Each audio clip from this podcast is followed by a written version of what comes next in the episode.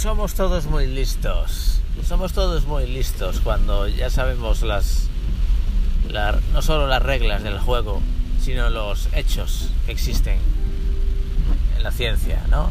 Los científicos son muy listillos cuando ya el acto en sí, ¿no? El evento científico que sea ya existe sobre la Tierra. Pongamos de ejemplo un rayo, ¿no? Cuando cae un rayo, todos los que no somos científicos nos sorprendemos, wow, un rayo, ¿y esto cómo es? ¿Cómo funciona esto? ¿Cómo, ¿Qué pasa? ¿Cómo existe esto? ¿Qué transcurre ahí sobre los rayos? ¿Qué sucede ahí en el interior de esa nube, no? Y el científico de turno te sale, sí, sí, yo te lo explico. Pues que resulta que en la nube hay unas partículas ahí eh, granizo que rozan entre ellas y crean una electricidad estática, no sé qué rollos, y chasca. Y al final sale una chispa, que es una chispa gigante, que une con la Tierra porque hay una carga positiva y negativa, entonces la electricidad quiere fluir ahí y chas. ¿No? wow, qué listo eres. Y el arco iris.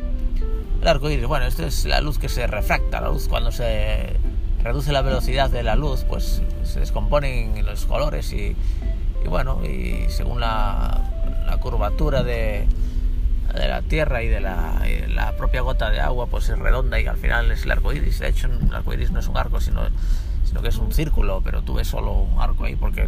Bueno, no me cuentes tus rollos. Y a ver, y cuéntame, explícame ahora el rollo de un tornado. Un tornado porque, bueno, un tornado pues muy fácil. Resulta que, bueno, que hay una diferencia de presión arriba y abajo y bueno, y abajo hay hay mucha presión, arriba hay poca, entonces eh, arriba chupa un poco lo que hay abajo porque, porque sobra, abajo sobra, entonces va para arriba, no sé qué, y al final eh, se crea ese torbellino y, hace que gire porque según el hemisferio en el que tú estás, bueno, bueno, qué listo eres. La pregunta es, todos son muy listillos cuando ya el hecho está delante, delante tuya. Buscarle las razones científicas a algo que ya existe, ¿no? Algo que ya existe, lo hacéis muy bien, científicos. Pero yo quiero ir más allá. Quiero saber si existiría en la Tierra alguien tan increíblemente inteligente que se haga la pregunta de algo que no existe en la Tierra y que debería existir. ¿No? Imaginemos que no existieran los rayos en la Tierra, que no existiera nunca un rayo, que no existiera el fuego, jamás, que no existiera el agua, ¿no? Que en el planeta no, hubiera agua, ¿no? Y que te pregunte el, alguien, oye, eh, alguien sea tan, tan, increíblemente listo que diga, ¿y cómo es que no hay agua? Si existe aquí el, hidrógeno y el oxígeno, ¿no? Eh, si juntásemos el hidrógeno por dos, ¿no? Más el oxígeno, debería dar agua, ¿no? Bueno, yo no soy científico, pero ya me entendéis, ¿no? ¿Y cómo es que no existe el agua? El fuego, ¿no? El fuego, eh, si una chispa y tal, con oxígeno, esto eh, debería haber algo que, que, no sé cómo llamarlo, que fuera como, como rojo naranjado y que diera calor raro que no exista algo así, ¿no? O el rayo, como decía, ¿no?